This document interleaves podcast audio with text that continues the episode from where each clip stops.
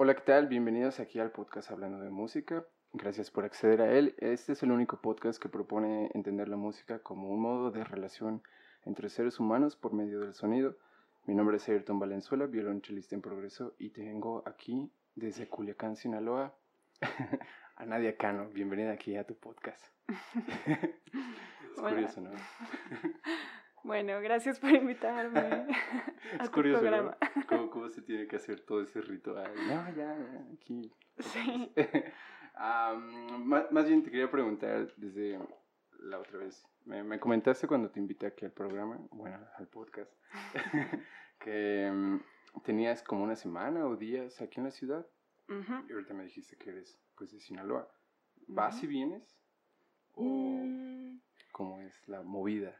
No, realmente vivo aquí desde 2012, desde agosto del 2012.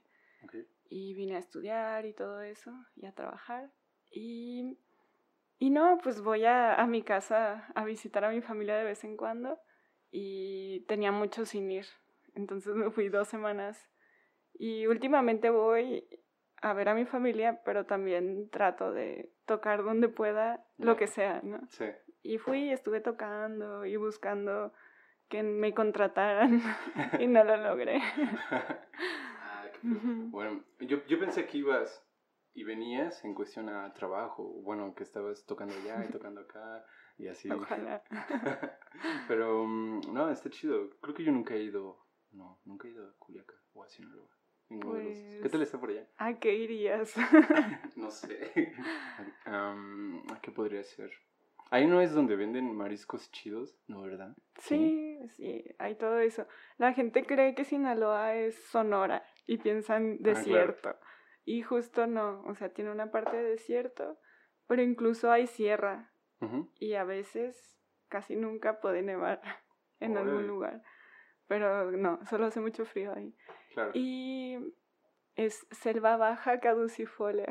caducifolia. O sea, ¿cómo es eso? Es como matorrales húmedos. O sea, no es desierto. Hay muchas plantas medio desérticas, pero es húmedo y hace mucho calor. Húmedo. ya, como bochornoso o algo así. Ajá. Y hay muchos arbolitos y todo. Ah, está chido. fíjate que, bueno, cuando, ahorita que me dijiste eso de Culiacán, me quedé pensando si Allá tienen, bueno, más bien de allá es el, el origen del producto de la banda regional, ¿no? ¿O no sabías eso? Pues la banda sinaloense. La banda sinaloense, eso, la tambora, claro. Ajá. ¿Y tú, tú, tú, has, no sé, has tocado en algo así o, o tienes esa cultura como impregnada? No. ¿Te late? No, sí me gusta mucho, eh, pero pues no hay violín ahí, o sea, nunca he tocado otro, otro instrumento. Y, y, la verdad es que no sé mucho, o sea, se dicen cosas, pero en Culiacán o en Sinaloa todo se trata de como supuestos y son ah, medio inventados, o sea, desde el nombre de Culiacán, que significa Culhuacán, que es un asentamiento de Iztapalapa, que es eh, lugar del dios torcido o del cerro torcido. ¿Y dónde está ese cerro? Pues aquí. Entonces tú dices, ¿de dónde vengo, no? Y le preguntas a los maestros y te dicen, no, es que se dice que es probable que vinieron aztecas y que se asentaron y le pusieron ese nombre por eso. Pero realmente no te lo preguntas a profundidad. Claro y dices, ¿qué tal que lo inventaron, no? Y así dicen de la banda, no, pues viene de Alemania y que son instrumentos de tal y tal. Pues un poco como, como si lo es el mariachi, ¿no? Que fue, que sí era originalmente otra cosa y llegó alguien y dijo, lo vamos a acomodar así y este es el mariachi y esto es lo mexicano. Claro, es que justo como a principios de este año, si no me recuerdo, estaba leyendo sobre música mexicana y me acuerdo justo del mariachi y de... Ah, ¿Cómo? Banda... No, banda sinaloense, voy a decir banda regional. no, pero... Um, ah, sí, perdón, es que no, no me fijé. Pero decía que estas dos agrupaciones, tanto mariachi como la, la banda sinaloense, eran producto totalmente mexicano en el, en el aspecto de que se ven, bueno, cuando hubo la colonización y, estuvieron los frailes y todo eso, cuando vieron a los indios, que bueno, así le llamaban, fue de vamos a usarlos para que puedan aprender instrumentos, porque veamos que pueden hacerlo y vamos a utilizarlos para nuestra música. Y de ahí sale, digamos, por ejemplo, el mariachi, no sé qué tan cierto sea, ¿no? Yo lo leí en internet, entonces. Pero decía que, por ejemplo. Peor. Peor que la información que nos dan en los libros de la CEP. Sí. Esta, donde lo leí, no, no sé, era algo de, de estas páginas que dicen músicamexicana.com y te viene Blas Galina y todo, ¿sabes? Entonces venía el mariachi, la palabra mariachi venía de una palabra francesa que se llama mariage, si no estoy mal, y decía que era utilizada para bodas o que se refería a eso.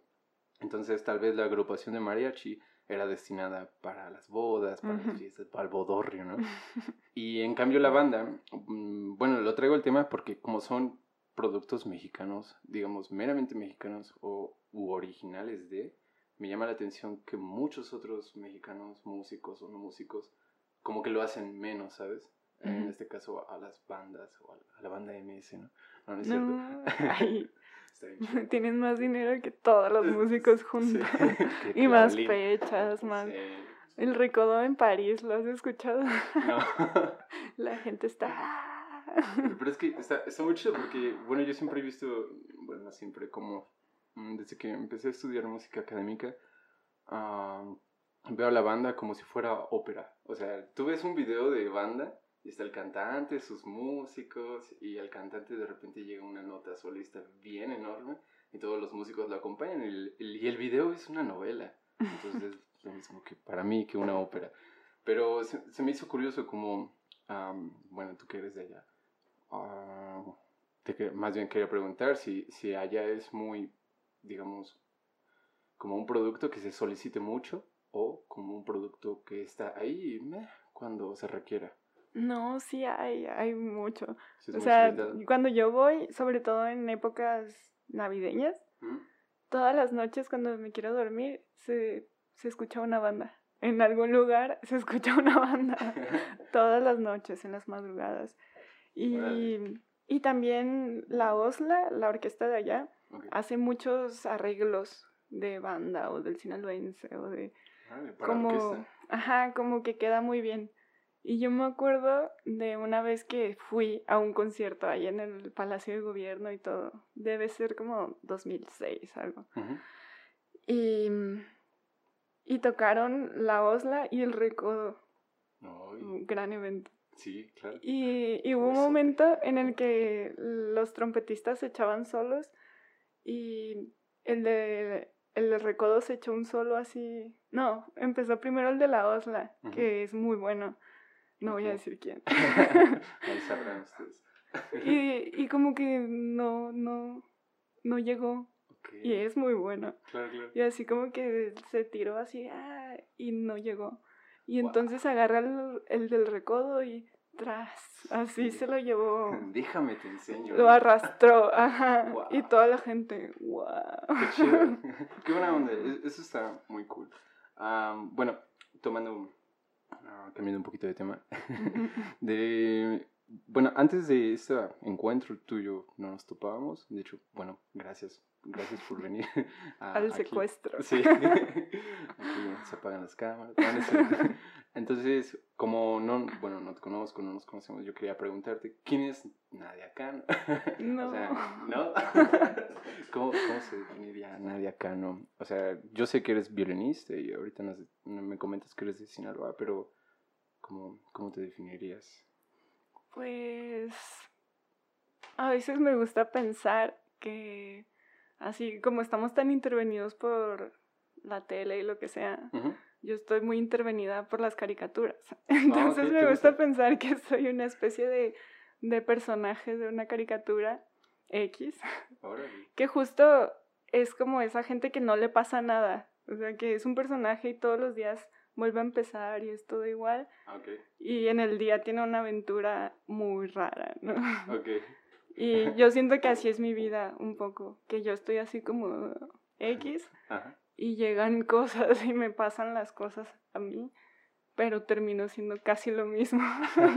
es muy chido. Yo, yo en algún momento también vi la, la vida, no la mía, sino la, en general, ¿no? Como si fuera un cartoon, como si fuera una caricatura. Pero qué bueno que no eres como Yujin. Llegaste a ver ella, que a Yujin le pasaba todo, ¿no? Sí, pues, pues sí, o sea, de repente panzan, de repente pasan cosas muy interesantes, muy buenas, y yo misma me voy encaminando. O sea, no es que todo me pasa, ¿no? Sino que que sí me he ido reconociendo a través de las experiencias. O sea, yo me lancé a vivir aquí porque dije, ay, en mi escuela en Culiacán no aprendo mucho, ya tengo nueve años ahí estudiando con el mismo maestro, me voy. Entonces, por eso me vine acá y un montón de ideas nuevas, de gente nueva, de formas de vivir, necesidades, ¿no? Aprender a, a, trabajar y a, a, vivir así, o sea, a, yo siempre cuento la, la distinción entre mis compañeros y yo y otros, ¿no? Que veníamos y no nos apoyan nuestros padres, ¿no? Entonces había que venir y a la Chávez. sí, directo a directo a, a los golpes, ¿no? Y yo solo aguanté un año. ¿Ahora en la Chávez? Ajá, porque me era muy pesado ir y venir y comenzaba esto de que te obligaban a ir a la escuela de la Chávez. Y yo pues tenía mi escuela real en la superior de música. Entonces renuncié y empecé a huesear y a tocar y tocar lo que sea. ¿A los cuántos años comenzaste a tocar violín? A los 11. sí, muy pequeña. No tan pequeña. bueno, sí, no, no como los que tocan a los dos años, ¿no? a los cinco con su violín así. Sí, de juguetito. está muy chido. La, cuando estabas en la Chávez y en la superior, o sea, ¿Estaban en el mismo recinto? No, ¿verdad? Estaba, ¿Dónde estaban los chavos en ese momento? Estaba por Metro Hidalgo. Entonces oh, yo tenía que levantarme muy temprano si quería estudiar, ir a la escuela, podía estudiar como dos horas. Luego tomaba clases, me iba al centro y estaba ahí y luego tenía que volver a clases de seis a ocho. Y me quedaba estudiando, seguro. Eso fue durante un año, entonces. Después de, de, ese año, ¿te quedaste solo en la superior entonces? ¿Y qué tal, por ejemplo, el, estar en la superior? ¿Cómo fue tu experiencia ahí en la escuela? Pues fue muy horrible al principio. no, en realidad estaba muy emocionada por vivir sola y todo eso. Como que no alcanzaba a, a distinguir que mi nivel estaba muy por abajo. y no me ponía triste, o sea, yo estaba así como, ah, estaba emocionada. Y yo entré con el maestro Cuauhtémoc Rivera, ¿no? Mm, así directo, tas. Y en ese momento él era muy duro, en esos años. Solo tenía dos alumnos, que uno era Frangel, no sé si lo conocen. famoso por ser muy bueno. y yo así, tullida, ¿no? Está torcida, ¿no? pero, no me dejaba vencer, no alcanzaba a ver que, que hasta ese momento no había sabido que tenía que estudiar. No sabía, de verdad, todos mis 20 años en Culiacán no estudié el violín nunca, ni sabía que se necesita tanto. Y llegué aquí detrás. De hecho, en mi segundo año, eh, que justo dejé la Chávez y me concentré, lo reprobé en violín. bueno, no lo reprobé, mi maestro dijo, te voy a reprobar. o sea, me, no es que reprobara mi examen, sino que dijo, estos años no son suficientes para ti. Y yo, ah, llorando. Porque, ¿cuántos, son, ¿cuántos años son más bien en la superior? Cinco. Cinco años. Hice seis. Pero es cinco de licenciatura, o sea, es directo, no hay, digamos, nivel medio como en la OLIN. Sí hay, pero yo llegué a... A licenciatura directo, ok. Fíjate, ahorita que mencionas esto del, pues de ir, más bien venir a la ciudad y vivir solo y tener que chambear y todo eso. ¿Cómo, ¿Cómo fue para ti eh, esos momentos de tener que afrontar pues otra realidad y, y, darte cuenta de que tal vez tu nivel estaba acá y necesitabas tener un nivel más arriba? O sea, ¿cómo, fue ese reto para ti manejarlo? Pues pienso que esta, estar tan atrás en todos los sentidos me, me ayudó a no darme cuenta de que era uno solo, ¿no? O sea, imagínate que tuviera todos los medios para, para venir a estudiar y tocara, y mi nivel fuera muy bajo. Entonces todo era congruente y, y, y yo iba trabajando a la par, todo. Y en ese sentido estuvo bien. O sea, mi desarrollo ha sido congruente. ha ido en crecimiento. De hecho, ahorita que mencionaste lo de que no te diste por vencida, fíjate que ayer platicaba con, con Israel sobre, mm, sobre el aspecto de, por ejemplo, yo cómo estoy tocando, ¿no? Ah, o sea, no me considero un mal músico, pero por ejemplo estábamos leyendo cosas y yo no podía leer, ¿sabes? Tengo una lectura a primera vista pésima por lo que me acabo de dar cuenta. Y aparte eran cosas muy agudas entonces, en el violonchelo, entonces para mí estaba un poquito complejo. Y le dije, güey, es que, ¿cómo es posible que estas posiciones yo ya las he tocado, yo ya las he estudiado y ni siquiera puedo tocarlas al estarlas leyendo, ¿no? Y me, y me dijo algo muy chido, me dijo, güey, lo chido es que te das cuenta, o sea, que te das cuenta de dónde estás ah, y qué quieres mejorar, porque yo le decía, es que yo quiero llegar a tocar de tal manera, quiero ser tal músico, quiero bla, bla, lo que sea, ¿no?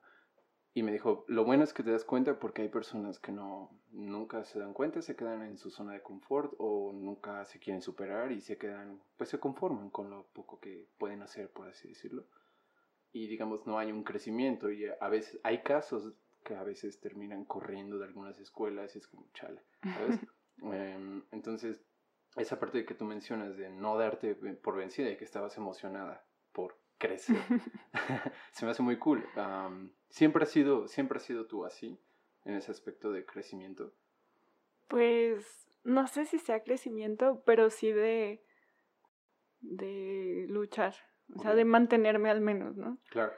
Pero justo por lo de lo que tú estás hablando, me hizo pensar en, depende también mucho de cómo ves lo que ya ves. O sea, por ejemplo, si eh, ahora que tengo alumnos y de repente tocan con el arco y se le ve muy... La muñeca, sí. La muñeca muy angulosa. y yo les digo, no, pues arregla, mm, relaja tu mano derecha. y, y ellos como que identifican que lo que está mal es esto, es la muñeca.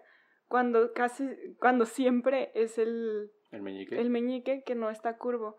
Entonces lo tensan y se tiene que tensar lo otro. Claro. Y, y yo he identificado que la mayoría de los problemas más visibles vienen de los más invisibles, ¿no? Y sobre todo de, del temor, de no, de no poder soltar. O sea, yo, por ejemplo, cuando reprobé el año y así, me fui a terapia, hice un montón de cosas, me puse a hacer hasta hice un, un grupo de mujeres en la escuela que se llamaba Ruido F, así como fuerte. Ah, ah Nadie fue, pero nos hicimos amigas unas cuantas. Y, y, o sea, entre todo eso que hice, también me invitaron a tocar a la Orquesta Mexicana de Tango. Y pues ahí no, no busqué mucho, pero me encontré como con un mundo nuevo. O sea, yo ya veía, yo ya tocaba música popular pop en huesos, ¿no? Pero lo percibía como de manera peyorativa, como que Ay, suena feo, como que no me traía nada. Pero entonces conocí el tango y, y a partir de ahí pensando que era música popular y que no era clásico, explotó. O sea, ahí por primera vez empecé a tocar Empecé a, a darme cuenta de que toda la música es música y empecé a tocar clásico mejor. O sea, eh, me empecé a armar mejor técnicamente, como, como le quieran decir, eh, de tan solo transformar que la música es música. Claro. Y al mismo tiempo el pop me sale muy bien ahora y, y ya ninguna música me es... Difícil, no se complica. No, ninguna me parece menor. O sea, yo puedo ir a trabajar en lo que sea y, y voy a intentar que suene muy bien. Claro, qué, qué, chido justo eso de la versatilidad de, bueno, no solo la música académica, sino entrarle también a música popular y, y, por ejemplo, el tango. que bueno, a veces para mí el tango es un poquito difícil, pero ¿tú, tú, ¿tú piensas que es necesario como tener esa versatilidad en uno mismo y, digamos, estar abierto a distintos géneros para, no sé, tal vez ser un músico, una música más completa?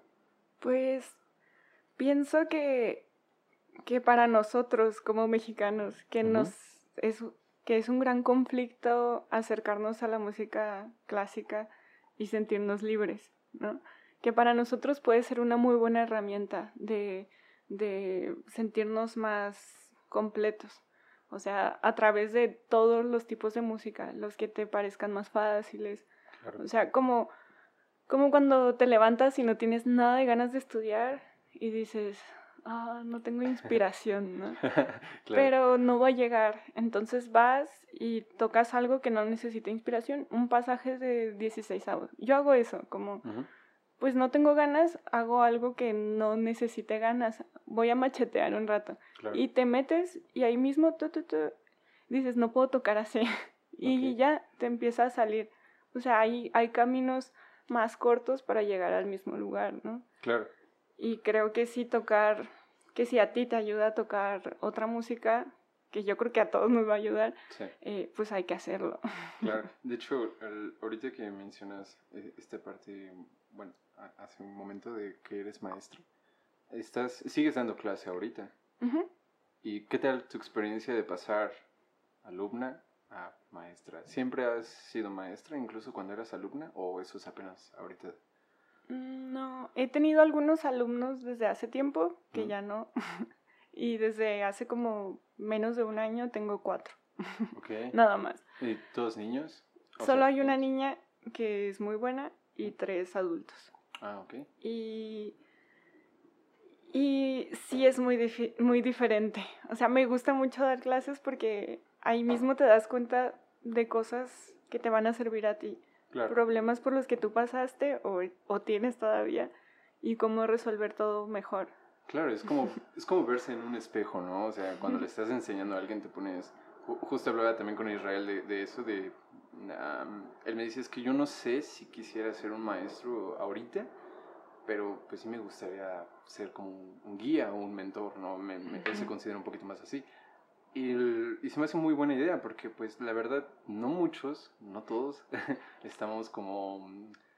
No todos tenemos como el, nivel de poder ser como un, un, buen maestro, ¿no? Un buen guía en esos aspectos. Y más cuando, digamos, por ejemplo, tienes complicaciones con tu propio instrumento y, no sabe, y, el, no sé, el, tu alumno te supera y dice, ¿y ahora qué te enseño, no? ya, vete. pues agarras puros principiantes como yo. no, pero yo he notado que, que mucho de dar clases o de compartir con alguien se trata de tener sensibilidad. Ni siquiera o sea, obvio es muy importante tocar y tú para tomar clases con un maestro que te guste cómo toca. Bueno, para mí eso ha sido, ha sido mi guía. No he ido con maestros que ya no toquen. Okay. Aunque también lo valen, ¿no? Sí, claro, sí, por los, por los conocimientos, ¿no? Pero es que sí, yo pienso que sí necesitas como tener una guía de, mira, esto se hace de tal manera, ¿no? Y ahí hay muchísimas cosas que tenemos, muchas tensiones que vienen de otros lados. Claro. Entonces, poder, poder ver eso desde afuera y poder hacer ajustes, a mí me parece muy loco. Claro, fíjate que de hecho, ahorita que tocas este tema, hace, ah, yo creo que ya tiene un año y unos meses, por ahí de la mitad del, del 2020, justo pensaba yo en, es que yo estoy tocando como estoy tocando y no, no me gusta y lo que estoy haciendo mal ni siquiera es por, por mí, ¿sabes? O sea, tenía como esa, tenía comentarios que no me pertenecían a mí. Tenía comentarios de otras personas en mi mente y eso bloqueaba el que yo pudiera expresar cosas en el instrumento. Entonces una vez que los identifiqué, pues desde, ok, voy a deshacerme de eso, voy a quitarme todo eso, voy a soltar todo lo que no me pertenece y a ver qué sale. Y la verdad, creo que mejoré. Creo que hubo una mejoría ahí. Entonces, aparte toqué más suelto, porque el problema de la tensión, bueno, como yo lo veo, muchas veces no sabemos qué es estar tenso, aunque lo estemos, ¿no? Estamos así todos, pero, pero no lo sabemos identificar muchas veces. Y creo que el poder lograr saber, uh, pues identificarlo es como crucial para que puedas avanzar a lo siguiente, ¿me explico? Sí, sabes, a mí lo que me ha servido mucho es como quemarme a mí misma. O sea... ¿En qué aspecto? Eh, en redes sociales. O sea, si, si tengo que tocar una cosa que no... O sea, en general, cosas que me representan un reto, las quemo antes. O sea, las toco, las subo así, en, así con el celular y ya. Y más porque eso no me va a salir. Y así ya voy a un en vivo o a una grabación como lo de mi titulación, que fue una grabación, pues no fue fácil, ¿no? Fue como, ah, como muchas ideas al mismo tiempo que te traban. Entonces lo que hice fue eso, quemarme. Y, y, además es muy interesante que, que luego, o sea, si te metes a los perfiles de los compañeros, muy pocos suben cosas tocando. Claro. Y, y dices, o sea, ves y salen fotos de que, ah, así, tocando, pero son fotos y somos músicos. ¿Dónde está el registro? Claro. Obviamente, yo cuando veo un video, o, o, más bien espero que eso piensen de mí cuando ven mis videos. Ahí lo dejan en los comentarios. es que digan, no, pues es un video en vivo, debe ser mejor. O fue hace un año, ahora debe tocar mejor. Claro. O sea, siempre pensar como como los escritores que hacen un libro y como que sienten ñañeras de guiado y claro. mejor que me califiquen por el que viene. que eh, crean en ti. eso, está muy chido porque fíjate que yo soy de esas personas que tiene ahí su foto y bueno, no así, ¿no? Está así. Pero... sí, pero, eh, bueno, es que cuando yo comencé en la música fue en, con guitarra, y fue guitarra eléctrica y fue en banditas, entonces era música popular, por así decirlo, ¿no? Era rock y todo eso. Cuando entro a la música académica, y que obviamente, bueno, yo entré a los 18, 17 años a estudiar cello, entonces, pues es muy tarde. Tienes 19. ni, siquiera son, ni siquiera son los 9 años a los que tú empezaste, ¿no? Por ejemplo bueno, a lo que voy con esto, no es que sea imposible poder tocar bien, no, eso no es imposible, pero mm, a veces a uno mismo como que se hace menos en comparación tal vez de otras personas y dice, ah, mejor esto no lo publico porque salió un sí pelito alto, salió un do un poquito bajo, lo que sea, ¿no? Y como que nos da miedo el poder soltar esas cosas, ¿no? Aparte porque la cámara, pues no miente. o sea, te grabas, queda el registro y, ahí, ahí Y crece lo peor, ¿no? sí, sí, sí. Entonces, para mí es un poquito complicado el poder soltar esa parte y decir, a ver, hoy voy a tocar este pasaje, está bien culero, pero lo voy a subir. Entonces, eh, eso me cuesta. Eh, últimamente lo he estado como queriendo intentar un poquito más. Así como una semana subí un video, pero nada más me tienes ahí tocando el pianito. Entonces, no es, no es mi instrumento, ¿no? Solo tocas la tecla y ya está afinado. Pero la gran ventaja de eso es que tienes un, un nuevo cero para partir. O sea, tú puedes ir y visitar y pensar que en la conciencia colectiva todos piensan que tú tocas así. Oh, claro. Y mejorar. Claro. Y además, pensar así es como muy egocéntrico, ¿no? En realidad a nadie le importa cómo tocamos. no les importa. O sea, y la idea que tengan puede cambiar muy fácil con que te escuchen tocar otra vez. Y ya, se acabó. Claro. Pero para ti, que tengas un, un nuevo nivel, lo dejas y no puedes bajar de ahí, solo subir. Entonces, está bien. eso, está chido. Digo porque la verdad sí es un poquito complejo. Luego, bueno, no, no, sé si en la... Supongo que sí, en todos lados ha de ser similar en cuestión de músicos. Pero a veces cuando te quemas, es muy difícil, yo, yo lo pienso así. De esquemarte. Sí, como, miren, ahora sí tocó bien, ah, sí, lo que digas, ¿sabes? Ah. Entonces, no, no, no sé, ¿has visto ese meme de, eh, ¿cómo es? El mundo ahorita y está el mundo en llamas, los músicos, ¡ay, quieren verme tocar! está muy cagado. Me recuerda un poquito a esto. Bueno, pero sí habría que hablar un poco de eso, porque, o sea, ya el mundo volvió a la normalidad, todo, menos los músicos. y, y el hecho de que queramos que nos escuchen, que es como todos los demás que volvieron a trabajar. Claro. Y, y lo muy loco, a mí me parece, es que puede ser que no, que no haya un regreso, porque, o sea, la gente ya se se acomodó en otra manera de ser. Claro. Yo comparo mucho una sala de concierto donde estás ahí todo tieso, que ni puedes toser y tienes que poner atención sí, claro. obligatoriamente. Y si te sales, pues fallaste, ¿no? O, o no sé. Pero eso, en contra de que estás en tu casa y estás viendo algo y agarras el celular y... O sea, yo misma no puedo ver una película entera ya con, con tanto encierro, yo me siento y pongo algo y a los 10 minutos me acordé que tenía algo que enviar, una carta, lo que sea, y me voy. O sea, no, yo creo que no, que se ha perdido un poco de eso cuando se supone que con el encierro estamos más próximos a nosotros mismos. Claro. Y justo eso es lo que, lo que yo quisiera como lanzar porque siento que, que la mayoría de las personas pensamos que lo que necesitamos ahora es salir y reventarnos y fiesta y conciertos así, güey. de beso de tres. sí.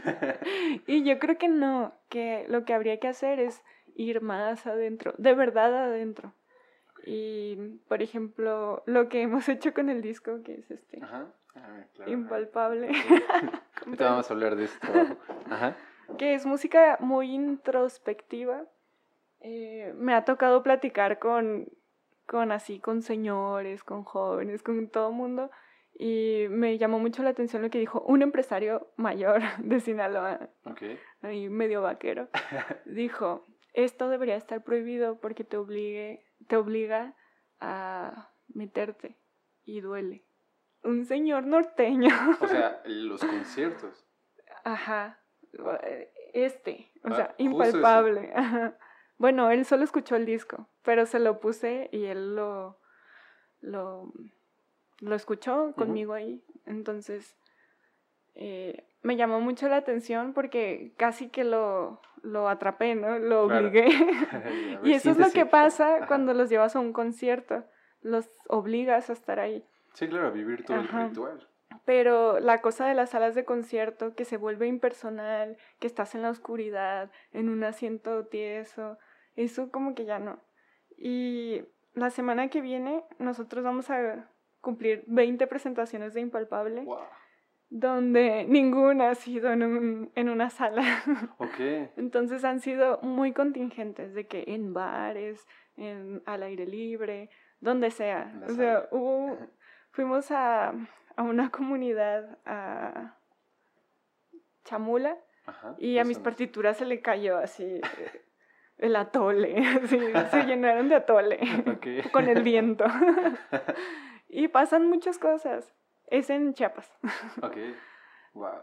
Fíjate, ahorita que comentas todo esto, me acuerdo, hay un libro, eh, se llama, es de un filósofo que se llama Byung-Chul Han, no sé si lo conoces. Hay un, tiene un escrito que es, em, ay, ¿cómo se llamaba? El aroma del tiempo, ¿lo conoces? Ese no. Eh, bueno, el, título en sí es El aroma del tiempo, un ensayo filosófico sobre el arte de demorarse. Y en una parte justo habla de que, bueno, para los que no sepan, Byung-Chul Han es, pues, es un filósofo actual, es contemporáneo, creo que es norcoreano, si no estoy mal.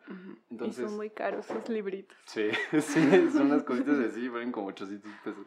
Y y bueno, lo estuve leyendo un poco y justo habla en una parte de los tiempos atomizados y del tiempo lineal, que son, digamos, en diferenciados. El tiempo tiene aroma cuando es un tiempo lineal, es decir, cuando tú, digamos, le pones atención, por así decirlo, a algo más allá de no sé, de tres minutos, por así decirlo.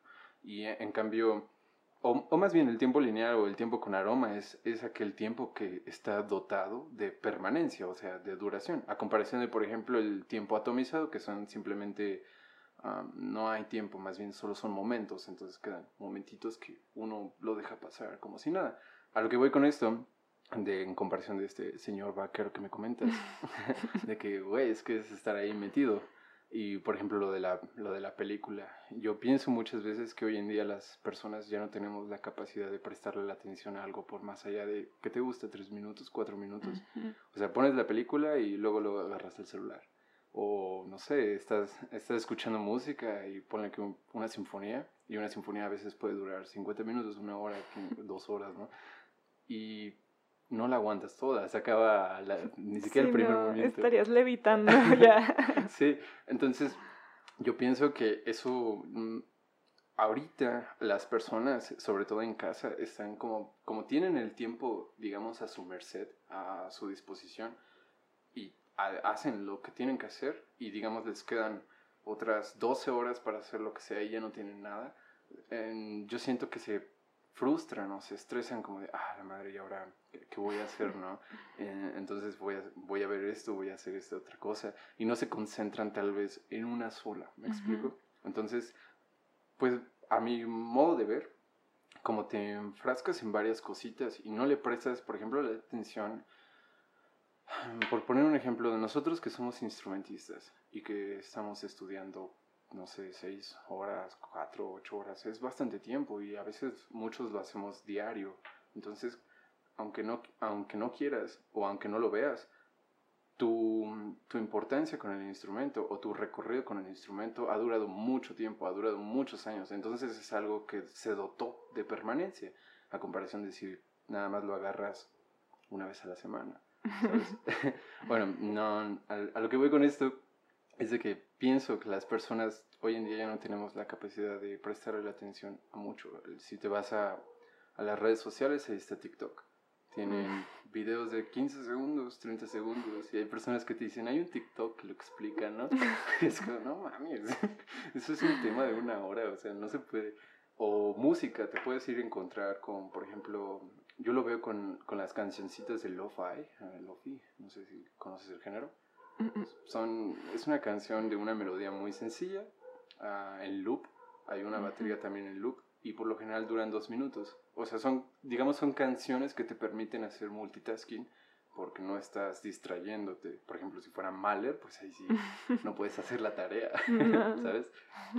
¿Qué, ¿Qué, qué, opinas de esto? O sea, ¿qué opinas de que hoy en día no tenemos esa capacidad? Pues yo pienso que, que se ha distribuido el quehacer de las personas en sus casas. O sea, si tienen que hacer un trabajo que hacían antes dentro de ocho horas, que no duraba las ocho horas, lo estiran de tal manera que la atención dura todo el tiempo y hay menos descanso.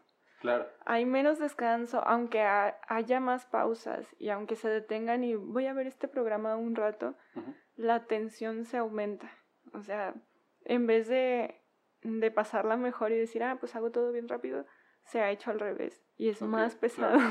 Sí, y, justo ahorita tomando lo que dijiste, lo, bueno, lo nuestro también es una chamba a comparación de cualquier otras, otras, otros trabajos y que parece que no hemos regresado y parece que no vamos a regresar, pero... Y a nadie le importa. sí, y a nadie le interesa. Entonces, a lo que voy con esto es de qué, qué tan ¿Qué tan real es la música que estamos haciendo, por ejemplo, hoy en día, que es grabada? Porque, bueno, hay otro libro que se llama Un Mundo Feliz de Aldous Huxley. En una parte, en, bueno, más bien, en todo el libro no menciona nada de música, no más que el concepto, bueno, no menciona músicos, menciona el concepto de música, música sintética reproducida a través de una caja. Y para mí esos son los celulares. Tú agarras es una caja, pones Spotify y se reproduce la música. Entonces, ¿qué, ¿qué tan real es lo que estamos haciendo ahorita de, por ejemplo, estar grabando para clases, grabar para tales cosas? O sea, no el disco, ¿no? Pero... Ajá, o sea, ¿qué tan real es eso a comparación de, por ejemplo, ir a un concierto eh, en vivo y que escuchas todo y que ves que a la violinista le cayó a todo en sus partituras?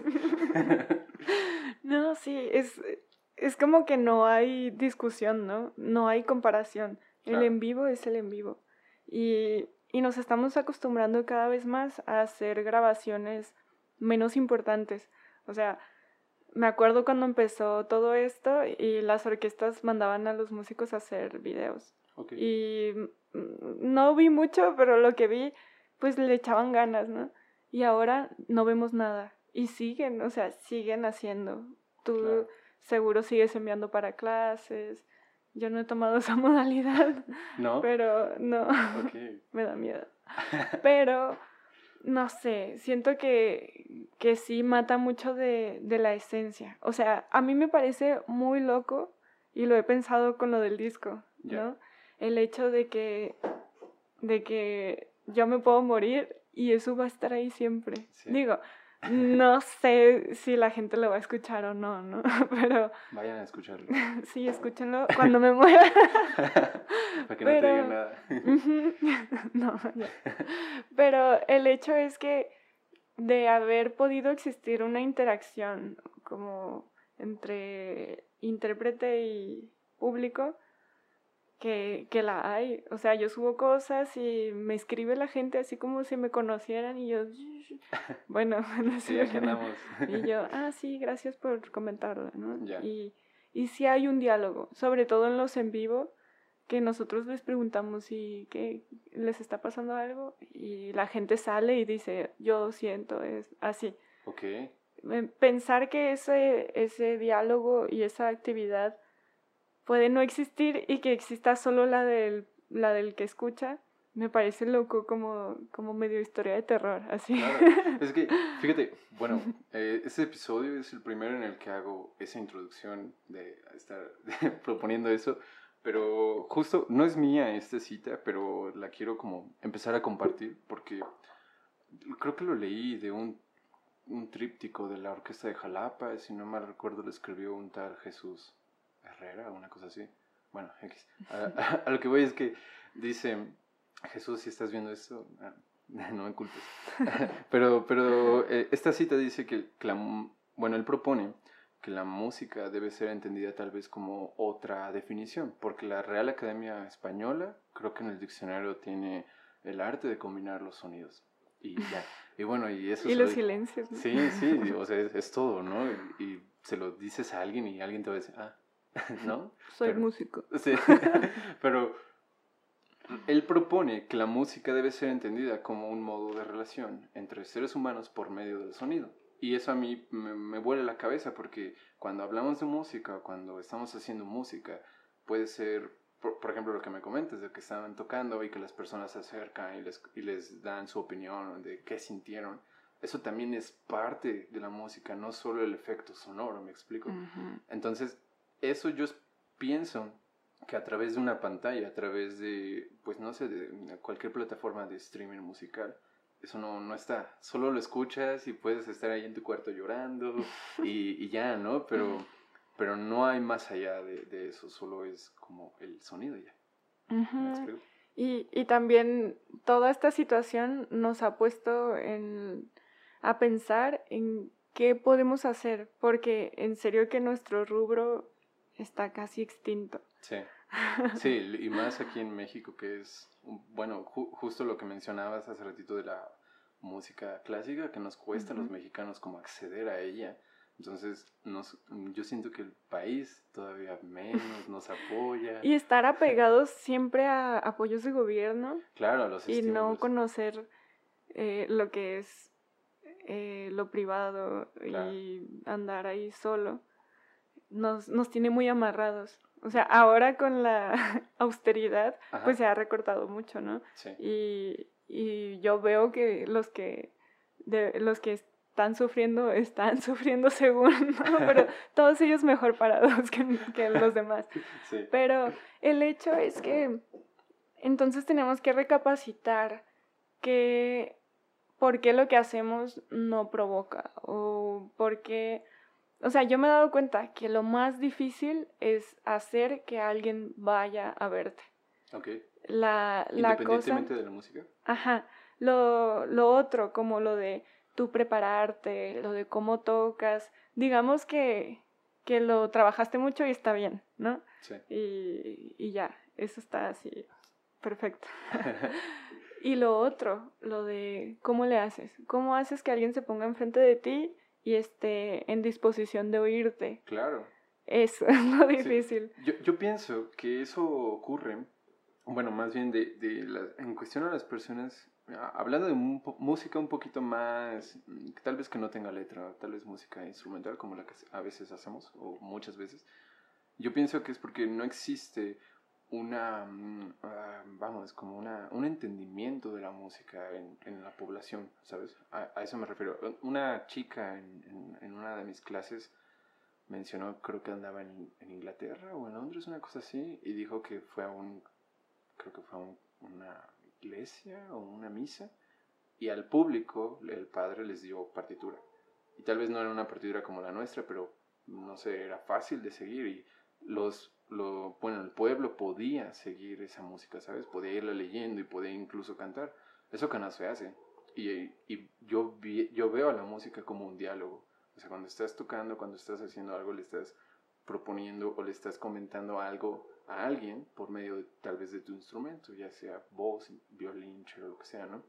Entonces, cuando eres parte del público y no le prestas atención es porque no le entiendes, ¿sabes? No, no logras distinguir. Y no tiene nada de malo, no, no es culpa del público, pero y a veces tampoco hacen el esfuerzo para decir, a ver, voy a prestarle atención aquí a, a lo voy y resulta que es el clarinete.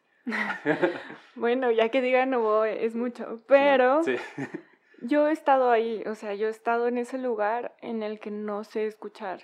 O sea, cuando empezaba a estudiar y todo, yo decía, pero ¿qué es lo que escuchan todas estas personas que vienen a los conciertos? Que yo no puedo escuchar, yo me aburro.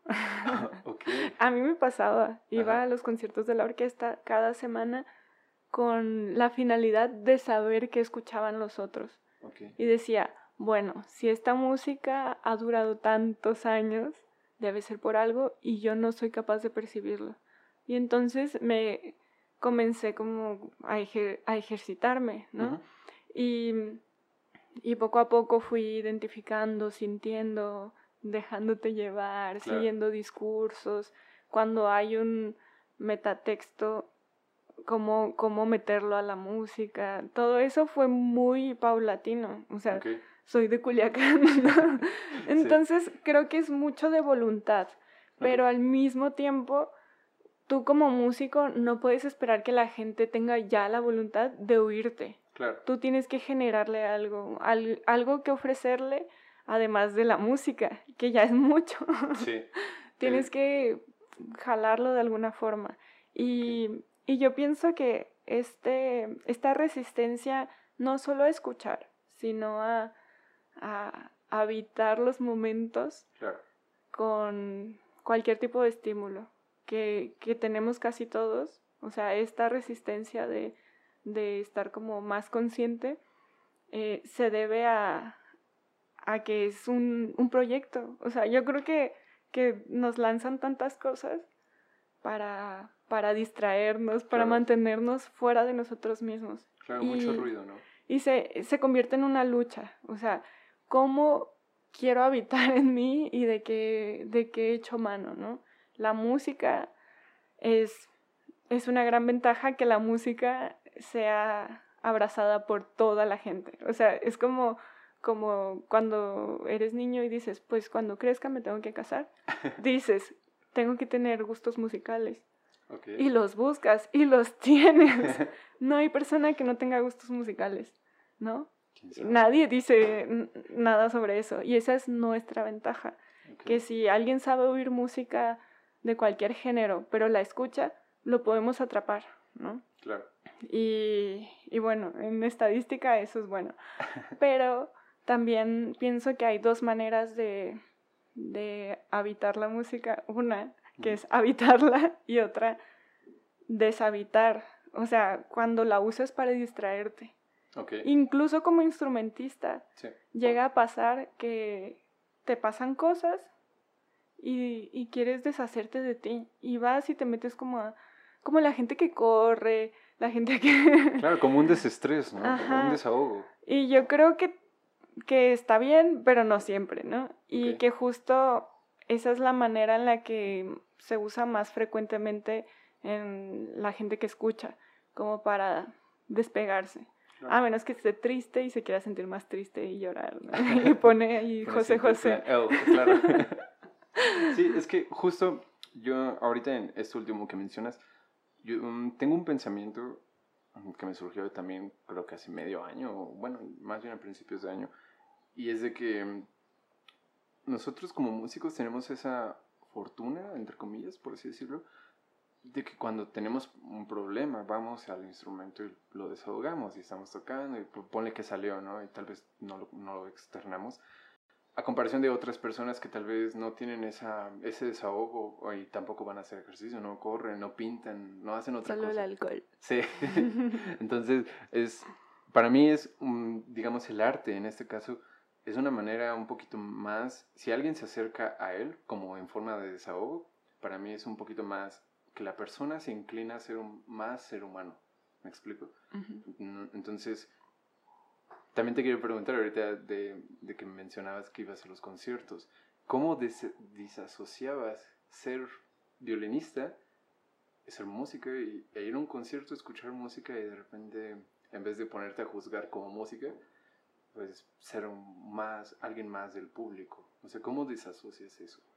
Pues pues yo tenía muy poco tocando y mi escuela era nueva, o sea, no, no que la acabaran de abrir, sino que en 2000, no sé en qué año, se hizo la orquesta y llegaron muy buenos músicos y había muy buenos maestros. Entonces hubo como un boom de dos segundos en Culiacán, donde se generó un, una vorágine de música. Y ahí no había muchos más estudiantes. O sea, éramos un grupo de primero de violín y éramos 13 niños. Yo era de las más grandes. Y 13 niños ahí tocando estrellita, ¿no? Entonces, em, crecimos muy poco a poco. O sea, para que se fueran yendo esos niños y yo quedara junto con otra compañera. Hasta como los 14 años empecé a tocar un poco, ¿no? Y yo decía, no, no sé, o sea, no sé, tenía este pensamiento como de maquinita, ¿no? De tocar y ya, y sonaba feo. Y sí pensaba, ¿cuándo va a sonar bien? ¿Cuándo va a sonar como toca mi maestro, que suena hermoso? Pero cuando iba a los conciertos, yo no me, nunca me sentí parte de los músicos. O sea, hasta hace muy poco dije, mm, tal vez podría entrar a una orquesta. Pero nunca, como que nunca pasé por ahí. Okay. Em, porque, o sea, ellos eran extranjeros, casi todos, o no había nadie de ahí, de Culiacán. Entonces yo lo veía como de fuera, como ajeno. Claro. Y, y bueno, como era una niña medio ñoña, decía, creo que lo bueno viene por ahí, ¿no? El pensamiento de lo occidental. claro. Entonces decía, pues ahí está mi desarrollo, ¿qué es? Y, y era divertido, o sea, a veces veía veía que brillaba del, del, escenario. O sea, cuando ya estaba muy aburrida, decía, ¿qué brilla? El, la flauta. sí, la flauta, sí, que te deslumbra. Sí. El, el, tornillo de los arcos. Ajá, cosas así. O me imaginaba cosas en la oscuridad, en el negro del escenario, que ese escenario es muy grande. Y ya me imaginaba ahí. Ajá, hacía un montón de cosas yo sola y era divertido. Y he escuchado, por ejemplo, otras versiones.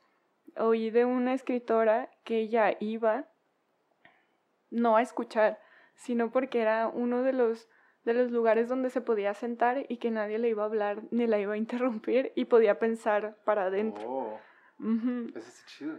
Eso, o no me acuerdo qué otros lugares podía visitar, pero eran los conciertos, así conciertos de orquesta voy a pensar.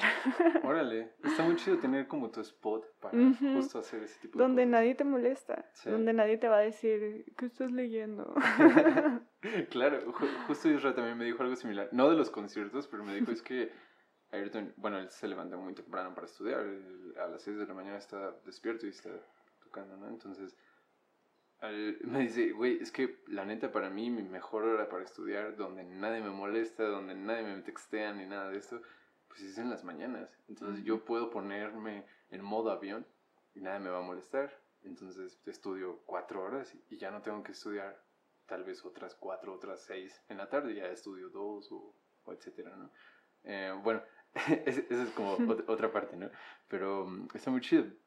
Ah, ahorita que mencionabas de la, de la, orquesta y que no te sientes como parte de ese mundo, entonces, ¿nunca has estado en orquesta? En la Chávez, un año. Bueno, pero nada más. Ajá, he estado de extra en la mata un ratito. Pero es un mundo que yo no quiero vivir. Ok, entonces ¿no te gusta la, la orquesta? Me parece muy hostil. Ya. Yo no podría vivir, no sé cuántos años son, 30, 30 para tener jubilación, si es que hay. Yo no, no podría, o sea, con esa gente maligna, son malignos. No, te entiendo. Y hacen mucho daño. Sí, sí es un ambiente un poquito tóxico, ¿no? Pero justo te pregunto esto porque, bueno, ahorita fuera de cámara hablábamos de, del cuarteto, justamente. Entonces yo quería preguntarte ¿Qué, ¿Qué preferirías más? Si música de cámara, ya fuera cualquier tipo de dotación o la orquesta. Música de cámara mil veces. Forever. y después me quedo sola, o sea, nunca tocaría en orquesta. ok, tampoco te late como, como la onda solística. pues que me late es una cosa.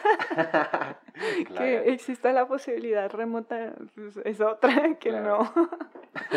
Pero pero la música de cámara sí es por mucho lo que me gusta. O sea, lo que me gusta de la música es lo que yo diría que me gusta de vivir, que es el contacto con alguien más o varios. Y, y que pasa tocando, o pasa platicando, o pasa mirando, o con el público, pasa, o sea, sí pasa. Y cuando lo, cuando lo empiezas a, a convertir en algo más común, como que te vuelves adicto. si no lo quieres dejar, ¿no? y es como, quiero más contacto. ¿Qué, qué, qué opinas tú de, por ejemplo, tocar, en, bueno, música de cámara, pero estar tocando con personas que conoces a comparación de personas que tal vez no conoces, tal vez un hueso o algo que surgió y vas y tienes que hacer como este tipo de contacto? ¿Se te complica o a todos los tomas como compas? Pues se me complica un poco porque la gente con la que toco coincide que son como mis mejores amigos. Okay. Entonces los ensayos son puro bromear. Sí. o sea, ahí soy la persona más tonta que hay. Bien irreverente. sí. Entonces, para mí es pasar tiempo de calidad como multiplicado, ¿no? Y cuando es con semi extraños, pues es más profesional, así. Me hago la que me concentro. Y... Este mamonea. cayó mis chistes malos. Qué chido. Es que justo pregunto esto porque a veces, em, digamos, cuando tocas con personas que no te llevas, o bueno, a mí me ha tocado tocar con personas que yo sé que no les caigo bien. y bueno, a mí me vale madre, ¿no? A mí, no me interesa. De hecho, hasta soy castroso. Es como, ey, ey, ey, oye, oye, oye, ¿sabes?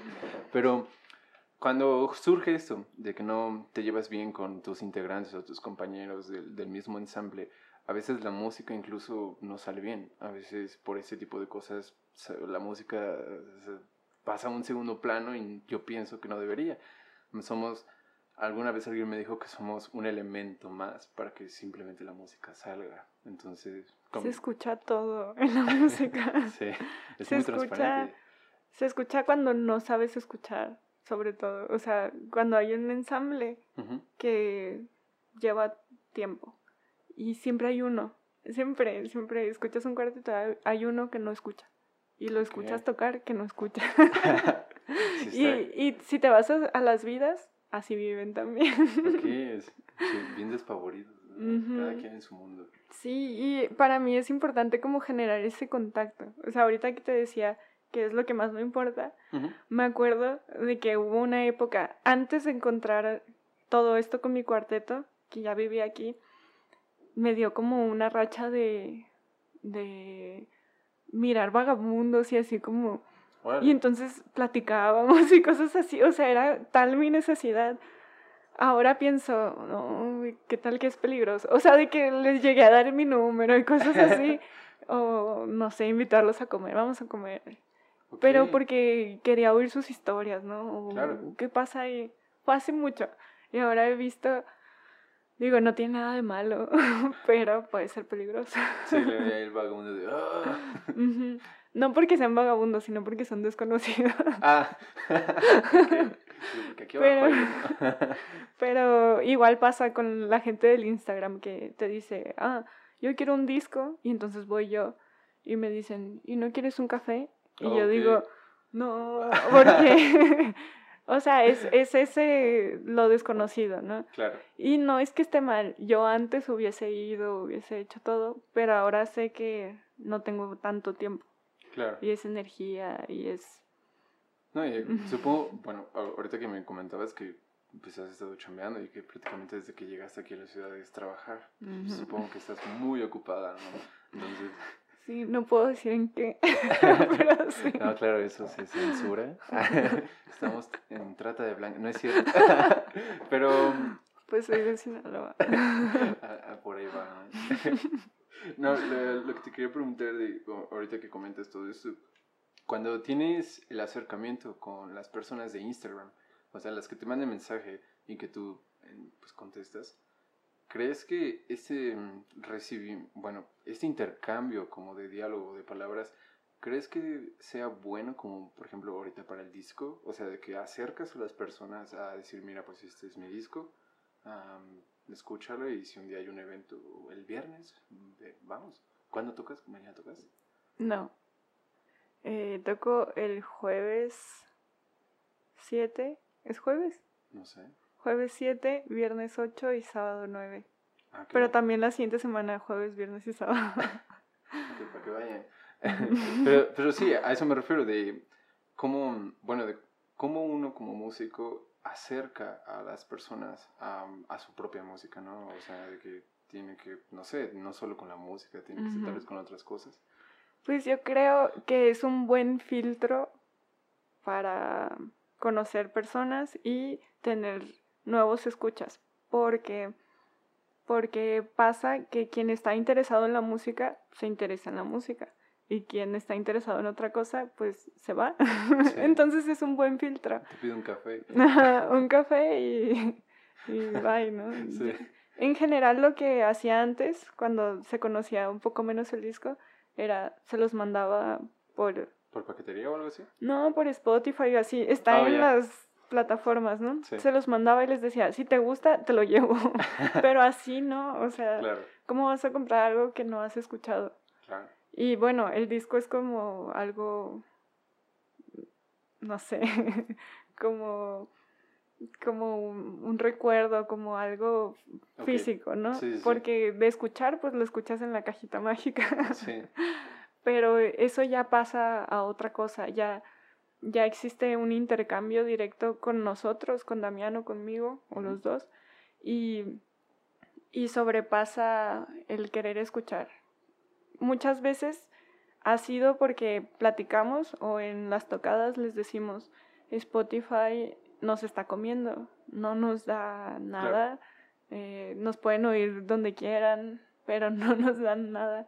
Esto es como un gesto, un gesto de me gusta y los quiero apoyar y lo quiero tener para mí o para regalar. O sea, se convierte en otra cosa eh, cuando lo compran, ¿no? Y han aparecido un montón de amigos, de familia, de desconocidos, de músicos de todos los géneros que dicen, me gustó mucho. Ok, qué buena onda. sí, la verdad es que, bueno, tomando un poquito de lo anterior que te comentaba, es que tú lo... Ah, y también vi un Chulhan en, en este libro que te comento, él dice, hoy, en día vivimos en links, o sea, vivimos en la red y tú mandas el link de Spotify, lo escuchan a comparación de tenerlo físicamente, de ponerlo, reproducirlo, que eso ya es muy raro hoy en día. Vayan y adquiéranlo ahí, ahí va a estar toda la información. Pero justo ahorita que ya estamos hablando de, pues, del disco impalpable, cuéntame un poquito cómo surgió esta, esta dotación, cómo fue la idea de este proyecto. Pues es un proyecto pandémico, totalmente. Eh, la idea fue de Damián en un principio, que es el guitarrista, Damián Tuso. Damián Tuso. Em, él y yo nos conocimos antes tocando en su quinteto, luego estuvimos en otros proyectos y, y a él se le ocurrió tocar con mi cuarteto. Ok. Con el cuarteto Reversi. Ahorita hablamos de eso. Ajá. Pero no habíamos mencionado el nombre. Sí, no lo dijimos. con Belén, Lalo y David, ¿no? Entonces, mm, él me lo dijo a mí, yo se lo dije a ellos.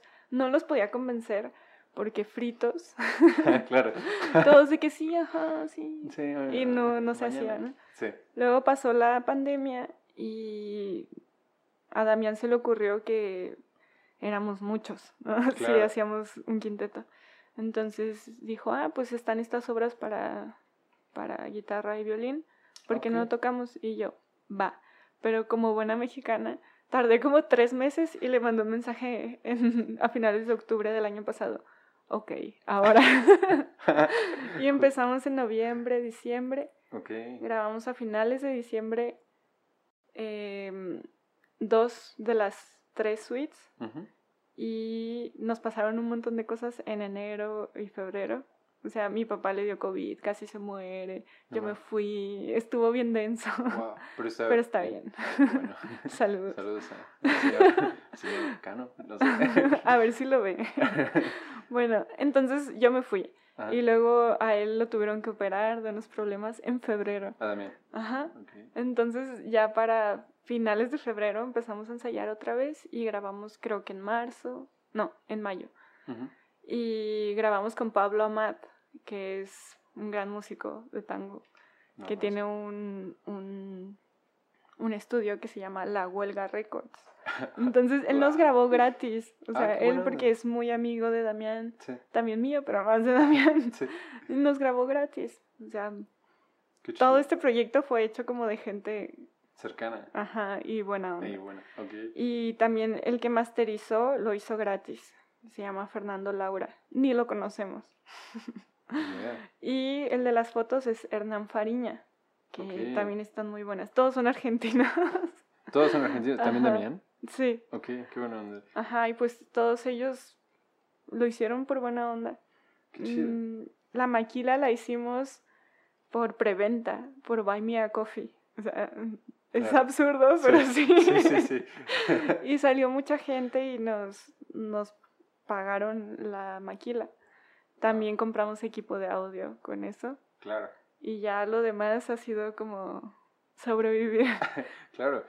Entonces, digamos, este proyecto ha sido el que pues te ha, te ha estado sosteniendo en la pandemia ahorita. Sí, y no económicamente nada más, sino como emocionalmente. Okay. O sea, yo tengo como marcadas las pautas de la del primer bajón de la pandemia, que fue cuando empezó, que todo el mundo dejó de tocar. Yo no, yo estaba así como, eh, bien, me fui a Sinaloa cuatro meses, pero todos mis amigos bajoneados, ¿no? Ya. Cuando íbamos a volver en noviembre, diciembre, todos así como, oh sí, y bajón. yo pensé que en ese segundo bajón yo ya iba a caer, ¿no? Pero justo empezamos con Impalpable y no pasó. O sea, hubo pues todo esto como de aprender. O sea, yo ya había disque tocado tango por varios años, pero nunca había aprendido cosas. O sea, que me dijeran, no, tiene que escucharse así.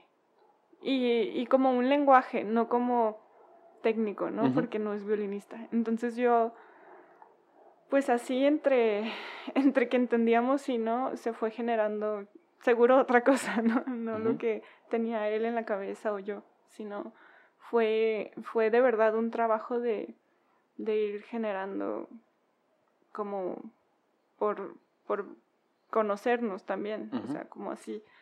Y también nació porque Fernanda del Monte eh, que es una dramaturga, politóloga. todo, hace todo, es escritora. wow. Em, ella eh, nos contrató para, para que nuestra esta música esté en un videojuego que, que va a salir en octubre. No manches. ¿De qué o qué? ¿O cómo se llama? No sé. Se llama Inquietudes. y se trata de, bueno, según entiendo, son como, como partes de la ciudad y son de la Ciudad de México, donde, donde puedes transitar y están desoladas. O sea, es como como en la pandemia. un pueblo fantasma. Ajá. Y fue previo, o sea, eso fue concebido previamente a la pandemia. Ay, mira, profeta también. Ajá. Entonces tú habitas esos espacios y hay, hay interacción con textos y cosas, ¿no? Yo pues todavía no lo conozco. Y ahí va a estar el disco también. Entonces por eso lo quisimos grabar, no porque quisiéramos sacar el disco. Claro, fue, fue pues por necesidad, ¿no? veo que dice que es tango contemporáneo. Yo cuando lo, estuve, cuando lo escuché la primera vez, o sea, sí hubo canciones que yo decía, esto es tango, pero las otras no sabía cómo definirlas. Ah, entonces todo esto es, ah, mira, aquí dice, tres temas para violín y guitarra, Suite Buenos Aires. Ok. Perdón, perdón. Es que esta información está en el disco. En Spotify. En Spotify no, está. En Spotify solo vienen los nombres de las canciones. Ni el arte, o sea, no, no viene nada. Todo, todo el trabajo se queda afuera. Nada más salen nuestros nombres. Claro. Aquí sale un póster, ¿no? los dos tocando. Qué, chido. Eh, Ajá, son dos suites de Máximo Pujol, que es un... Los guitarristas lo conocerán. Un compositor mm, para guitarra. Es argentino, sí. Está vivo y él lo aprobó. O sea, le gustó mucho el disco. ¡Wow! ¡Qué buena onda! Sí, él fue maestro de Damián, entonces después de no sé cuántos años, Damián le escribió y le dijo, oh, pues vamos a grabar sus obras. Y él, ok. Y le mandamos el disco y, y le gustó. ¡Wow! ¡Qué chido! Yo, yo topaba, bueno, yo le decía Puyol. Como el futbolista. sí, sí, justo. Lo, lo topaba nada más de, igual de unas obras para guitarra, porque justo antes de pandemia yo tenía un dúo también de guitarra y cello, pero pandemia en cuello, ¿no?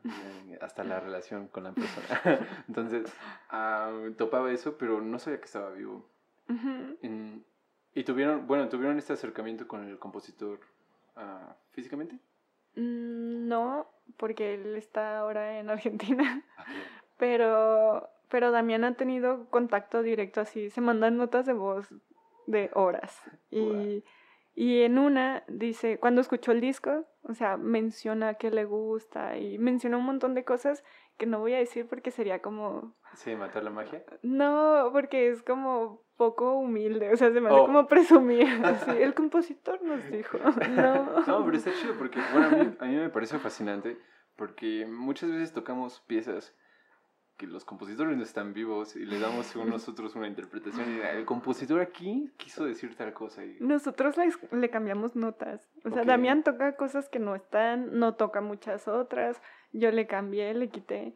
Y él, ok, eso, eso se hace con el tango. Para eso es. Claro. Así nos dijo. ¿Cuál fue el mayor reto para ti aquí? Porque, bueno, o sea, no, no, no, no, critico como toques, ¿no? O sea, me, gusta, me, me gustó lo que escuché y hubo por ahí, ¿cuál fue la canción que me gustó? Hubo dos. Fue el Palermo. Hay una que se llama Palermo. Y una de las últimas, creo que fue el Rosedal. Ajá, el Rosedal es muy bonita. Sí, o, sea, me gustaron bastante. Y justo, no sé si fueron en esas o en algunas otras, mm, donde escuchaba tu violín como prácticamente sin vibrato. y, y dijo, oh, eso suena, suena muy chido porque pues cualquier otro estaría ahí ah, vibrando al 100, pero supongo que es de las partes que mencionas que se tienen que tocar así el tango. No sé si se tienen que tocar así, pero pero me ha pasado que con escuchar, o sea, querer como imitar a la voz, con eso, y, y, se usa mucho en, en, en, las, en, la, en los tangos que son lentos y todo eso, que hay una voz como ronca, así, eh, que apenas, y luego vibra al final. Sí. Y yo trataba de imitar eso. O sea, no, no tal cual, fue inconsciente, ahora lo sé. Pero sonar como un señor, sonar muy desolado, sonar, de... No como un violín, ¿no? Sí. Como sería un violín siempre. Claro, e, está muy chido porque incluso la... ¿Cuál es la otra? la que tiene el tema como de no, ese es, ese es Vivaldi. pero es algo similar, pero y creo que lo haces en, la cuerda más grave, bueno, se escucha que es... Y bueno, no sé, hay como una especie de desarrollo, uh, es un poquito más lento el desarrollo, y luego vuelve a este tema. Ah, debe ser... Es de la Estación Retiro. Eh, creo que bueno, puede ser esa que es de las últimas. no, entonces no. O puede ser Pompeya. Mm, las dos son de Pujol y tienen la misma forma. ok, puede ser Pompeya. Creo que sí era Pompeya. Sí, bueno, me, me, gustó muchísimo el disco, es, sería es increíble. Gracias. Dile a Damián que venga. sí, pues él encantado. Kyle. Pero sí, me preguntaste qué era, qué fue lo complicado. Sí, ¿qué fue, fue tu mayor reto? Microcentro no me gustaba y no la estudiaba, esta, que es la más caótica, que Microcentro es el centro de, de como ejecutivo en Buenos Aires. Entonces ahí van los godines y están así histéricos. Nunca he ido, pero así suena, que es horrible. Y yo no la estudiaba y la dejé hasta el final.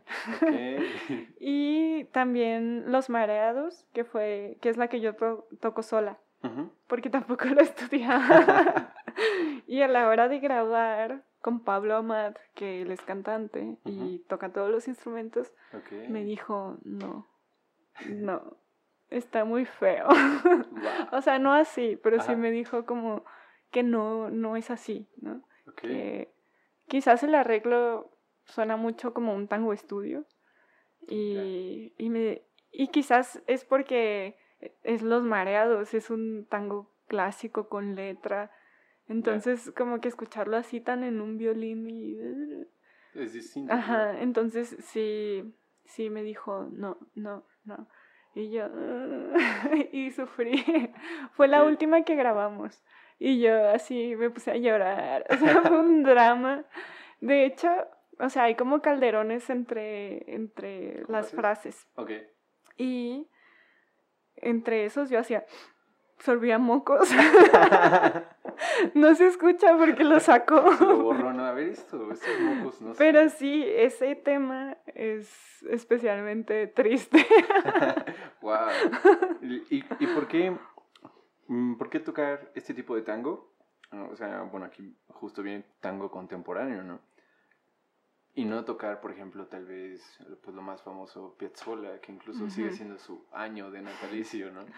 Pues justo Damián lo dijo, que a él le parecía, le parece mejor hacer un homenaje a alguien con algo nuevo, porque si hacemos lo suyo, lo más probable es que no lo hagamos mejor de lo que ya está. Claro. Se trata de mejorar, ¿no? Y si tú vas y ves los conciertos que se hicieron en homenaje eh, ahí en el Teatro Colón, que están en YouTube, o sea, ahí están, fueron como 13 días. Me los pasas. sí. Tú ves y son, es todo Piazzolla reinventado. O sea, incluso hay, hay un ensamble que tiene su nieto, que es baterista, con saxofones. Y hay una cantante que canta increíble. Y es un ensamble raro, es como hacia el jazz. Y está muy bueno. Como si fuera una tipo Big Man. Pero chiquita. Son, son como tres saxofones. Y está muy bueno. Y hacer homenajes a través de otra cosa. Porque se escucha mucho la influencia en Pujol, ¿no? También en Coco Nelegati, que ahí se no, lo, no tenemos contacto con él, pero también es un argentino vivo. Ok. Eh, y se escucha totalmente la influencia. Órale. Cuando, bueno, me comentas hace un momento que no, no lo tocaron en, como en especie de salas de concierto o ese tipo de cosas. Todo fue, pues, lugares donde se tenía que tocar y ya. ¿Cómo fue este reto para ti de, pues, no sé, cuando yo tenía este dúo que te comento, para mí era muy difícil nivelar el volumen controlar el volumen del, cello con una guitarra, ¿sabes? Porque me la, me la comía y era como, ay, bueno, y no sé cómo decirle, pues tócale más fuerte, ¿no? Él siempre está amplificado. Ah, ok. Ah, mira. Tiene su equipito, incluso para ensayar. Ajá. Porque yo no me puedo estar así. Claro. Sobre todo lo, cuando salimos y tocamos, toco más fuerte, o sea, como que me descontrolo. Okay. Entonces ahí atrás le subimos todo a la guitarra. Wow, qué chido. Y, tocar al aire, bueno, supongo que tocaron varias veces con al aire libre, man. ¿Y qué tal este, este tipo de conciertos de estar tocando? Pues? pues han salido bien. O sea, yo También uso micrófono a veces cuando es necesario. Y, y así como suena el violín en el disco, que tiene mucho reverb y así, demasiado. okay. Al principio yo dije es mucho, pero no, me gusta, es como, un, como una estética distinta. Cuando te acostumbras, ya es como, te, te falta claro. después. En nuestra primer tocada, que fue un concierto en vivo en el IMER, o sea, fue primer tocada van y transmisión en vivo. Wow. Y, y, el señor que nos atendió, no me acuerdo si se llamaba Pepe, creo, nos atendió. No, el señor de, del, acá, el maestro, era, dijo, pues tenía mucho reverb, así que tenía así, es mucho. Y él le subió todo. Wow, mucho eco, ¿no? Ajá, y ahora falta, siempre falta. Pero te, como que te acostumbras a, a esos sonidos, porque vas a un lugar y tienen otro equipo, te conectas o no, y va a sonar distinto. Y cada lugar es distinto. Entonces es como ir sin temor a que tu sonido va a cambiar. Ok, fíjate que ahora entiendo una historia que subiste, ah, no me acuerdo qué, qué, qué, qué era, pero en alguna parte decías, me hubieran puesto reverb. es que sí sonaba bien como un cartón. Muy seco, ¿no? Sí. Ay, bueno, volvimos de un pequeño corte y uh, ahorita estamos... Qué raro es eso. Todavía no me acostumbro. Continuamos con el show. Sí.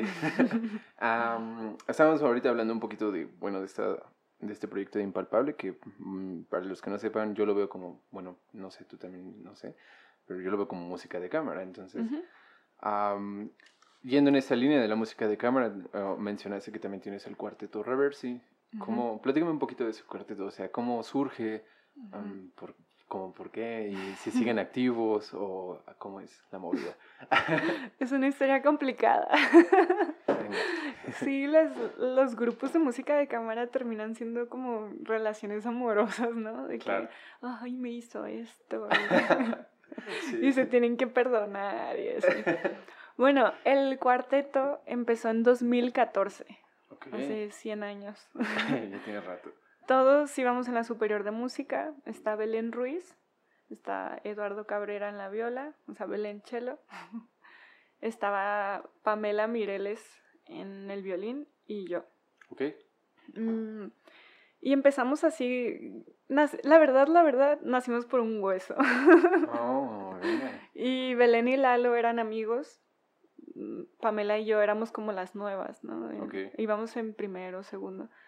Y, y como que les caíamos bien. Y ellos nos llamaron así como porque nos vemos muy buena onda. Entonces, fuimos a un hueso y, y funcionó y nos gustó. Y antes de meterlo como materia, porque nos tardamos en meterlo, nos poníamos a, a ensayar así en los cubículos, hacíamos seccionales, hacíamos escalas, hacíamos un acorde. O sea, fue un descubrimiento loco, como conocerte a ti a través de un todo y, y, darnos ese tiempo, porque ya después no, no existió, ¿no? Y a partir de ahí que queríamos conocer música, eh, pues sí, eh, visitar todos los repertorios que podíamos alcanzar.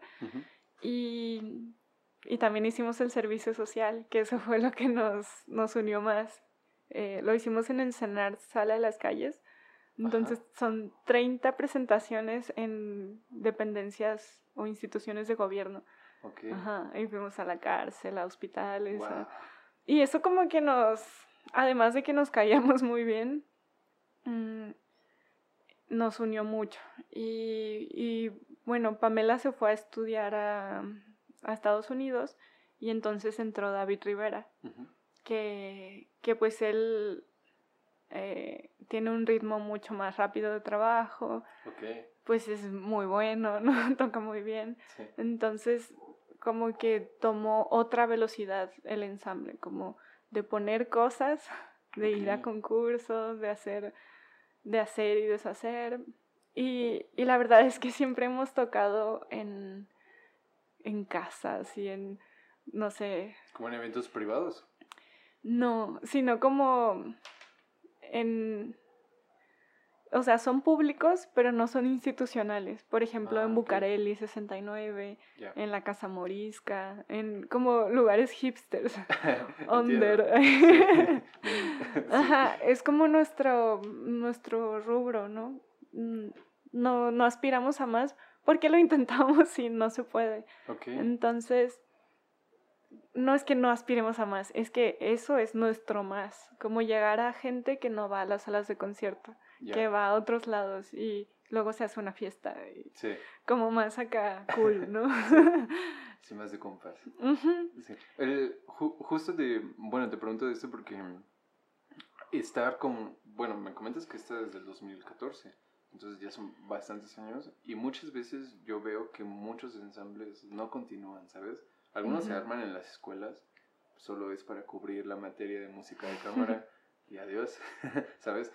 Y es muy difícil, yo lo veo así, como poder mantener ese ritmo con ciertas personas.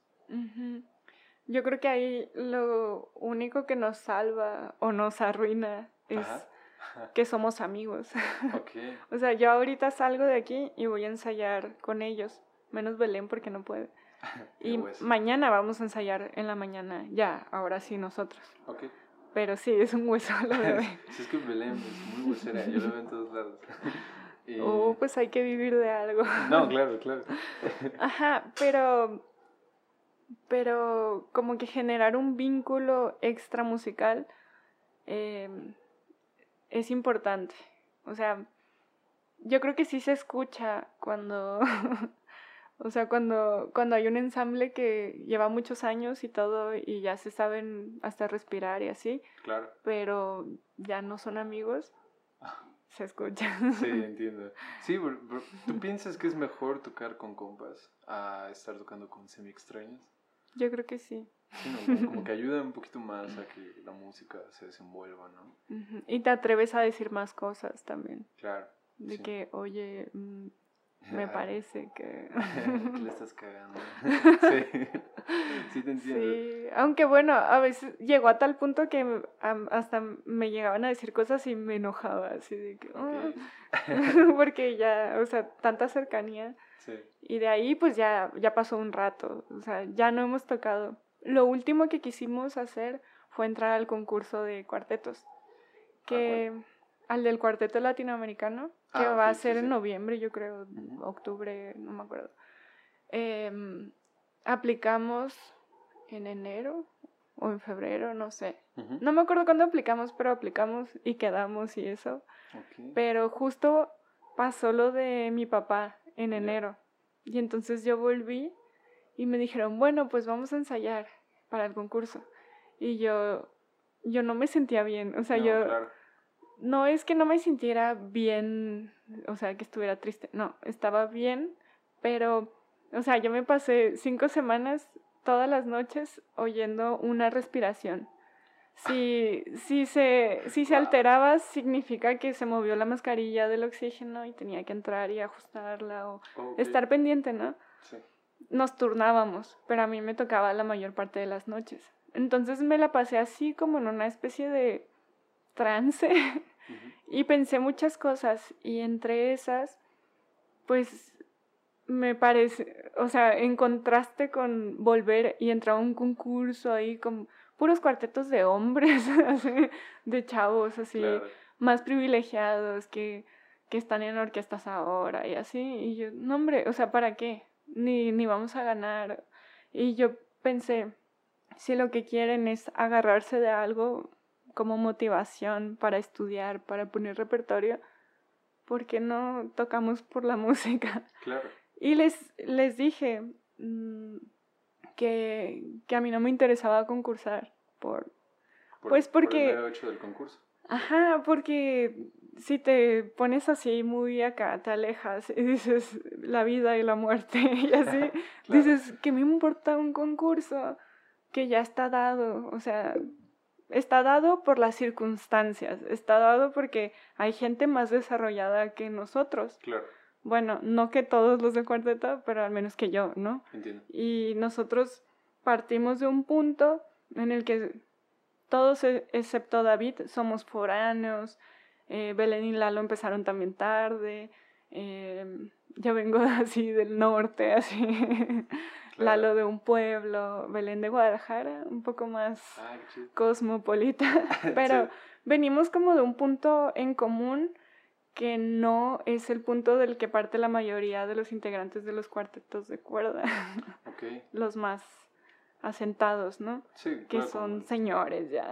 Sí, claro, como el cuarteto latinoamericano, pues, creo que menos la viola, ¿no? Son hermanos. Son hermanos y acá Sí, sí eh, es, es, muy curioso eso, porque la neta, bueno, uno como foráneo, yo también soy foráneo, es, es complicado como tener un ensamble, por ejemplo, en la ciudad, y tú estarte moviendo y luego tener que, ay, vamos a ensayar, pero ahorita no quiero, estoy muy a gusto acá. Eh, es, es, es complicado un poquito eso y, pues no sé, me parece, me parece muy loco la idea que mencionas de, güey, es que ¿por qué mejor no vamos a tocar solo por la música en vez de estar con el pensamiento del concurso? Sí, finalmente me convencieron. Ajá. Porque como que querían mucho tener esa motivación, como una cosa real. Claro. y yo pienso, eso no es real, real es tocar donde sea, aunque sea en la casa, ¿no? Sí porque los ensayos son en mi casa. Pero, pero finalmente se pospuso el concurso y pudimos haber estudiado todo este tiempo. De hecho, la semana pasada nos llegó el correo de, si se hace el concurso, todavía van a entrar y nadie contestó. Yo salí y contesté. Estuve a punto de decirle. No, el concurso te representa para mí. No. la verga el sistema. Entiendo. Pero... No, ya no sé qué iba a decir. Perdón. Y bueno, yo te quería preguntar. Uh, bueno, este cuarteto yo lo conocí en... Creo que, creo que fue por videos y por publicaciones. Y, y bueno, te, te, comento que alguna vez toqué con Belén. En, tocamos en lo de Rake del 2019, entonces ella estaba ahí. Y fue de, mm, creo que esa chica la he visto en, internet, porque yo solo los conocía de internet, ¿sabes? Y justo yo quería preguntarte, ¿cómo, ¿tú cómo ves los, los, los, pues los huesos, o sea, de, tanto de tú sola, o, de tú, como por ejemplo en este caso con Damián, o con una persona, a comparación de, por ejemplo, con el cuarteto, que son cuatro personas, de que están destinadas a verlo. A veces yo veo los cuartetos o los ensambles de música que duran mucho como empresas. O sea, yo lo veo como eso, ¿no? Entonces, por ejemplo, alimentar esa empresa de vamos a vamos ahora a concursar para tener este mérito vámonos ahora, pues vamos a tocar ahora con tal, tal artista, por ejemplo, vi que tocaron con Fran Evia y con dos comediantes, y eso se me hizo muy loco, ¿no? De, qué tan versátil puede ser en un, como músico en un cuarteto e ir a tocar una canción que se llama Fumo Crack, ¿no? Fumo Crack. sí. Em, o también tocaron con Ed Maverick. Ok, o sea, ¿cómo es para ti? ¿Prefieres más los huesos como tú sola, tú, con menos personas o con el cuarteto o cómo es? Sí, yo personalmente ya no uso la palabra hueso tanto. Suena feo, O sea, la he usado incluso en esta conversación. pero, pero sí, a mí me pasaba cuando hueseaba mucho tocando pop en pelo lacio, vestido negro o corto y tacones. Esas eran las indicaciones. Entonces yo me sentía como, eh, como basura, ¿no? Yo iba y decía, el hueso es lo peor. Pero, pero ahora no, o sea, lo de impalpable nunca ha sido un hueso. Siempre que vamos, aunque nos digan, no les vamos a pagar, porque nos ha pasado, vamos y hasta tocamos mejor y finalmente nos pagan. O sea, los dueños dicen, ay, creo que sí les voy a pagar. y vendieron discos y bien. Pero esta idea como, o sea, yo ubicaba el hueso como un... un ¿Un toquín? Ajá, que no te trae nada bueno. O sea, pierdes tiempo en transporte y en, y en estar ahí no mejoras mucho en tu instrumento, te sientes mal. No sé, o sea, como que pasan muchas cosas que no son buenas y la única es dinero, ¿no? Claro. Bueno, y eso, ¿no? Si es un hueso bien pagado. Sí, yo, lo yo antes lo comparaba mal y decía, es como la prostitución. ¿Por qué? Pues porque es algo que deberías, que deberías disfrutar y no lo disfrutas y te dan dinero. no sé. pero, pero ahora ya pienso distinto de la prostitución, no del hueso.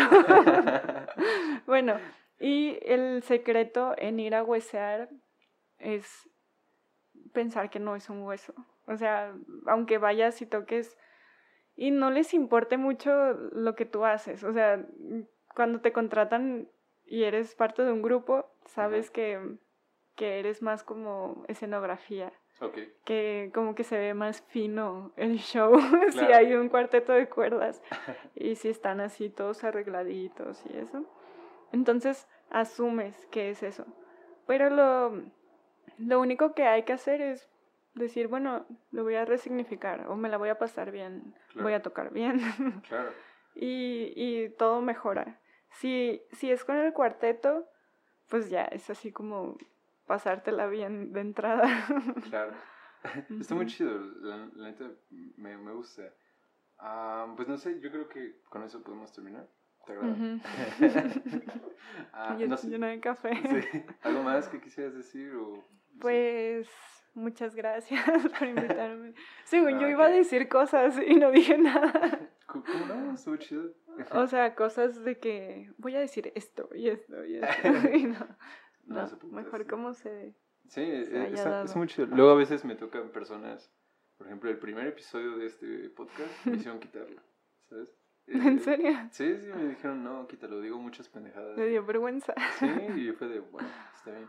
Y, y, lo quité, ¿no? Pero luego o llegan personas, por ejemplo, ahorita como tú, que, ¿y de qué vamos a hablar? ¿Y cuántos capítulos llevas? ¿Cuál? Este vendría siendo el... Uh, a ver, están publicados 21 yo creo que ese va a ser el 20. 93. 93. no. no, esto va a ser yo creo que el 24 o el 25, uno de esos dos. Sí. Okay. Eh, sí, 25, tal vez. Um, pero sí, luego, me tocan personas que, que, llegan, no, más bien que les tengo que enviar como los temas. Es como, ah, es que ya te spoilé todo. Y me gusta más que se dé la plática. Es más chido. Pero, pues nada, yo, esto, la neta, muchas gracias por venir y de verdad, muchas gracias. Uh, vayan a escuchar a Nadia ahí a Spotify y no sé, también están en YouTube. En YouTube Music. Ok, me lo y, y, si quieren un disco, me escriben a mi Instagram, que es Nadia Cano, guion bajo, o sea, Nadia Cano C. Está muy chido. Igual ahí va a estar en la descripción y pues ya saben, esto es impalpable para, para los que no, no, no sepan.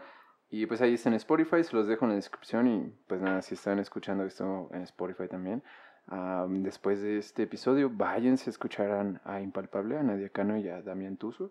Y si están en YouTube haciendo y viendo muchas más cosas, haciendo de comer y tienen cuatro brazos, pues también vayan a escucharlos. Y muchas gracias por sintonizar esto como si fuera la radio. Gracias, Nadia. Gracias. Nos vemos. Bye.